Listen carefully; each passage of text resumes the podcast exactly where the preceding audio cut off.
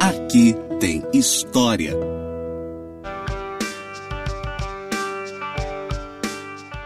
Olá, eu sou a professora Rafaela Machado e esse daqui é mais um podcast do Aqui Tem História. Nesse episódio a gente vai falar sobre os campos dos Goitacá, a complexidade da ocupação indígena dos campos dos Goitacazes.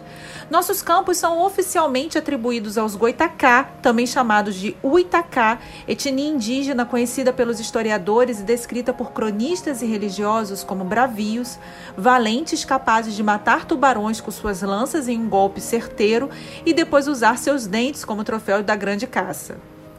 Visão muitas vezes estereotipada e descontextualizada da realidade indígena, carregada de preconceitos, posto que analisada a partir do ponto de vista do colonizador. Em verdade, uma das maiores dificuldades que se impõe aos que estudam os goitacá deve-se ao desconhecimento da língua, sem que esta tenha sido catalogada antes de seu desaparecimento ou incorporação, fator importante para a identificação destas comunidades e associação a um tronco linguístico.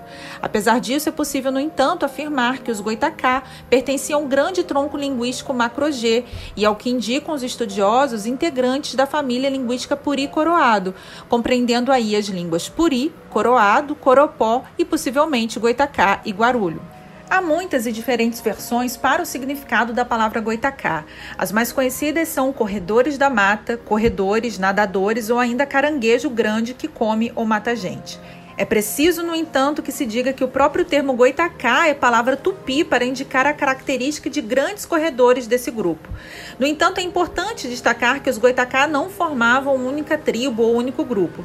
Segundo o francês André TV, na obra Singularidades da França Antártica, os goitacá dividiam-se em quatro diferentes grupos inimigos entre si, referindo-se aos goitacá Guaçu, goitacá Mopi, Goitacá Iacoritó e Goitacá Mirim, revelando, portanto, o caráter complexo e multifacetado do que chamamos genericamente por Goitacá. Habitavam o litoral desde Cabo Frio até as serras do Espírito Santo e depois compelidos pelos colonizadores até as serras mineiras. Há que se pensar ainda que boa parte das informações que até nós chegaram sobre os Goitacá foram fornecidas muitas das vezes pelos tupis, seus inimigos, e que estabeleceram maiores e mais frequentes contato com os europeus. Seguir com as descrições segundo as quais os Goitacá eram identificados como grandes nadadores que abraço tomavam tubarões, munidos apenas de pedaços de pau e classificados ainda como os mais bárbaros de que se tinha notícia, inclusive comedores de carne humana, é reduzir toda especificidade cidade dos Goitacá, a narrativa de religiosos como jesuítas, cronistas e viajantes. Podemos observar uma série de análises e considerações que vão desde publicações em redes sociais, como também estudos variados, a permanência de uma visão extremamente simplista e ultrapassada e que apenas perpetua relatos produzidos por outros. Um outro com o olhar do europeu ou do branco e que desconsiderou os próprios sujeitos de quem falavam, bastando para isso ver o vídeo publicado pelo escritor e pesquisador Eduardo Bueno em seu canal no YouTube. É possível afirmar, segundo apontam os estudos arqueológicos, que os primeiros goitacás chegaram ao litoral do Rio de Janeiro por volta do ano 2000 a.C., ocupando regiões que compreendiam o litoral de Cabo Frio, a Serra Fluminense e o sul do Espírito Santo. Eram pescadores, caçadores, agricultores e ceramistas, vivendo preferencialmente em regiões de lagos e rios, sendo por isso descritos recorrentemente como grandes nadadores. Além disso, os registros arqueológicos apontam que os goitacá praticavam antropofagia entendendo aqui como uma prática ritualística que se relacionava à aquisição das características do outro, do inimigo, chamado em língua G como topoeste, isso é, gente de comer. Acostumados a lides da guerra, os goitacá tinham outro como inimigo, incluindo-se aí as crianças que não pertenciam à tribo.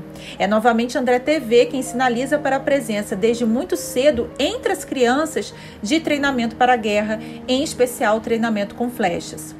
É bom lembrar que os Goitacá, logo em princípios do século XVII, passaram por grandes processos de aldeamentos na redução de São Pedro da Aldeia em 1615, como também em 1623 na fazenda de Campos Novos, além de expedições de extermínio e dizimação anteriores comandadas pelo governo do Rio de Janeiro.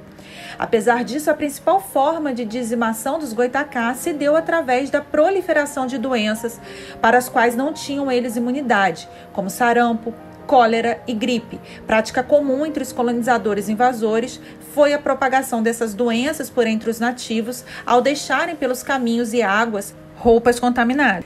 Gostou e quer saber mais? Na próxima semana falaremos sobre os outros grupos indígenas que habitaram a nossa região, como os Puri, os Coroado e os Guarulho. Se você quer saber mais também, visite as minhas redes sociais e fique por dentro.